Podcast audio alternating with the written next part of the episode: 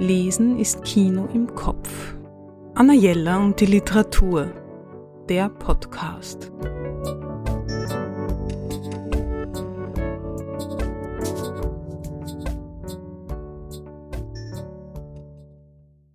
Es gibt Neuigkeiten von Lucy Barton. Elizabeth Strout am Meer. Aus dem Englischen von Sabine Roth, erschienen im Luchterhand Verlag. Stroud-Leserinnen und Lesern ist sie wohl bekannt, die Figur der Lucy Barton, eine Art alter Ego der preisgekrönten Autorin Stroud. Man betritt beim Lesen einen eigenen Kosmos, den die Autorin in ihren Romanen geschaffen hat. Es ist März im Jahr 2020 und Lucy, die in New York lebt, erhält einen Anruf von ihrem ersten Ehemann William – Schon lange geschieden sind sie mittlerweile freundschaftlich verbunden, nicht nur wegen der zwei gemeinsamen Töchter. William bittet sie, sofort zu packen, denn er möchte mit ihr die Stadt verlassen. Er hat ein sehr abgelegenes Haus an einer Küste von Maine gemietet und will dort mit ihr eine Zeit lang wohnen.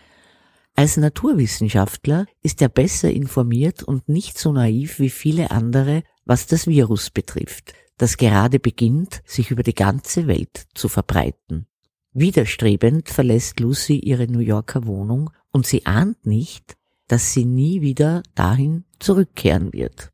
Von den beiden gemeinsamen Töchtern bleibt eine in der Stadt, die andere flüchtet mit ihrem Mann ebenfalls aufs Land.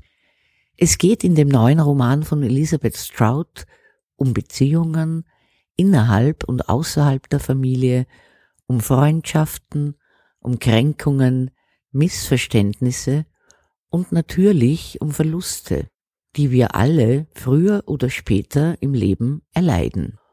Und die Pandemie ist das große Thema.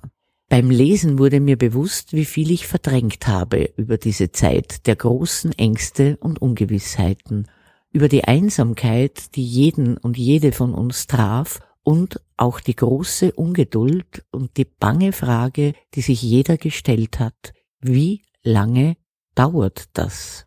Und werden die Menschen, die mir nahe sind, das überleben? Ein Roman, der mich sehr nachdenklich gemacht hat und sich trotz des Themas schön liest, weil die Beschreibungen dieser herrlichen Landschaft am Meer glücklich und sehnsüchtig machen. Anna Jelle und die Literatur Besuchen Sie unsere Buchhandlung in der Margaretenstraße 35 oder online auf annajella.at.